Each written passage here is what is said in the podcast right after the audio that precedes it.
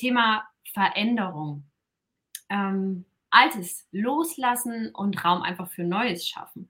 Und das hat sich einfach bei mir ziemlich oft im Leben gezeigt. Auch ich glaube, manchmal denken die Leute auch immer, ah, ich bin noch relativ jung. Ich meine, ich bin noch 34 Jahre, aber ich habe schon wirklich auch sehr viele Krisen gehabt in meinem Leben, was man gar nicht so denkt in meinem Alter. Und ich habe schon vieles loslassen müssen und bin einfach weitergegangen. Und immer, wenn man sich verändert, wenn man äh, einen Schritt nach vorne geht, dann gibt es einfach Leute, die das nicht nachvollziehen kann. Dann gibt es ein Umfeld oftmals sehr gerne, das sagt, boah, bist du dir sicher, dass du das machen willst und das kannst du doch nicht und meinst du das ernst und gerne die eigene Familie. Gerade Eltern sind dazu irgendwie so ein bisschen prädestiniert, weil die natürlich wollen, dass du in Sicherheit lebst, so von diesem Gefühl her und versorgt bist und es dir gut geht. Und das ist manchmal so der falsche Ansatz von den Eltern, weil die ja sowieso nicht genau wissen, wie es dir zu 100 Prozent geht und was für dich zu 100 Prozent richtig ist. Aber sie denken es, weil sie immer von ihren Erfahrungen natürlich ausgehen. Und ein Beispiel, ich war Beamte über Jahre. Ich habe 2006 mein Studium angefangen beim Staat in Bayern und 2009 beendet, habe auch tatsächlich aktiv gearbeitet einige Jahre und habe mich dann entschieden, tatsächlich auszusteigen aus dem Beamtenverhältnis. Und das war auch so ein, ja, ein Thema, wo ganz viele Stimmen kamen.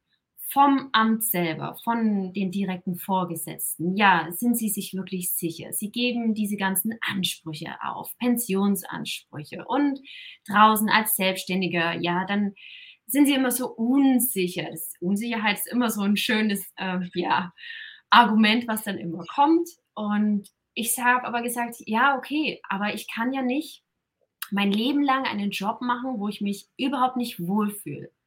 Und der kannst Clou ist. Das, kannst du ja? das mal beschreiben, was dich dazu gebracht hat, nicht mehr dort dich wohlzufühlen? Hm. Wo die Sehnsucht oder wie auch immer sich das bei dir geäußert hat, sich hm. nicht mehr stimmig zu fühlen an einem vermeintlich sicheren Platz. Ja, kann ich ganz gut.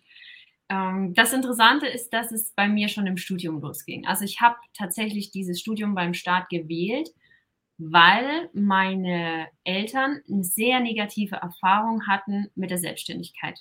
Mehrere, beide waren selbstständig. Das heißt, ich habe das als Kind eigentlich nur meine Eltern als Selbstständige kennengelernt und ähm, gekannt.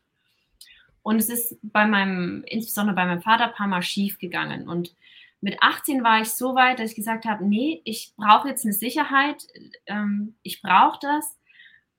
Ähm, mein, noch dazu ist mein Vater mit 18 ähm, verstorben und da war irgendwie wirklich dieses Bedürfnis nach, ich brauche jetzt in einem Bereich meines Lebens eine Sicherheit. Ich kann jetzt nicht noch, ähm, bin ich gerade einfach nicht stabil genug, noch ein Studium zu machen, nebenbei zu arbeiten, um das selbst zu finanzieren. Und dann habe ich dieses duale Studium, ist das ja rausgesucht. Aber ich wusste schon, wo ich das angefangen habe, das ist nichts für mich. Also ich habe mich das ganze Studium über unwohl gefühlt. Ich hatte körperlich, jetzt kommt es, also der Körper hat reagiert bei mir. Bei mir reagiert der Körper sehr schnell und sehr stark auch. Also wenn ich etwas mache, was nicht, ich sage, zu meinem Weg passt, zu meinem Seelenweg passt, reagiert mein Körper brutal. Also der ist wirklich richtig brutal. Ich hatte so viele Verletzungen, Ausfallzeiten. Ich hatte auch mit der Ernährung zu kämpfen. Also bei mir war wirklich, der Magen war mein Thema überhaupt. Ist auch jetzt manchmal noch, wenn ich Stress habe, schlägt sofort auf den Magen. Dann weiß ich immer, okay, Adriana, pass auf, mach ein bisschen ruhiger, schau dir an, was jetzt gerade wieder los ist. Und das hat sich durchgezogen. Ich habe das Studium durchgezogen, einfach weil es gewohnt war, wenn man etwas anfängt, so ein Glaubenssatz auch wieder, dann macht man es zu Ende. Ne? Und so war es auch mit dem Studium, habe ich auch geschafft. Mehr schlecht als recht, aber ich habe es geschafft. Und ähm, habe auch gearbeitet. Und aber irgendwann kam diese, dieses, ich konnte meine Arbeit nicht zu 100 Prozent erledigen, wie ich hätte sollen.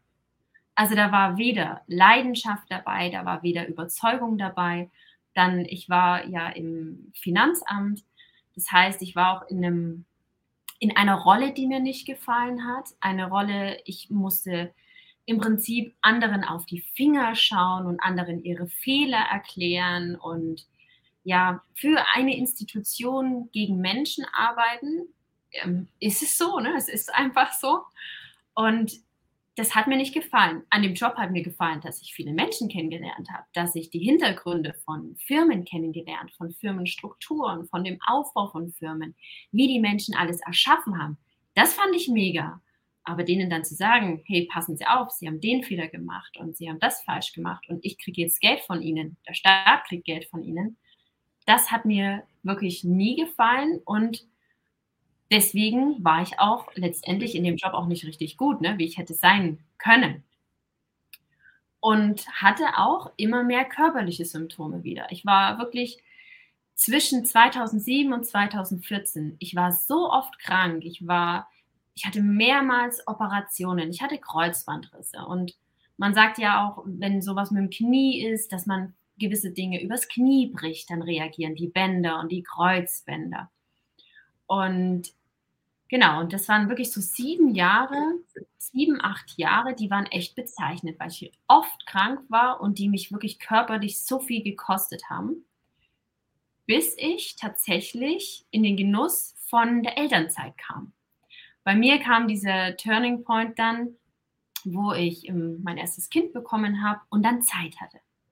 Zeit hatte, schon vor der Geburt in die Ruhe zu gehen, mich mit mir zu beschäftigen und dann ähm, danach auch. Ne? Also ich habe die Elternzeit so effektiv genutzt, dass ich mich weitergebildet habe, was komplett anderes gemacht habe. Und das war so mein Turning Point, wo ich dann erstmal angefangen habe, mich mit mir selber zu beschäftigen. Was will ich überhaupt? Was habe ich eigentlich an dem Job? Will ich da wirklich bleiben? Will ich das 40 Jahre noch machen? Ne? Und mein Körper sagt eigentlich, was sagt mein Körper? Ne? Der schreit. Also der hat wirklich so oft geschrien. Und mich wundert es immer noch, aber ich sehe es auch an meinen Kunden heute, wie lang man eigentlich den Körper ignorieren kann, obwohl er stark schreit und wie lange der Körper leidet.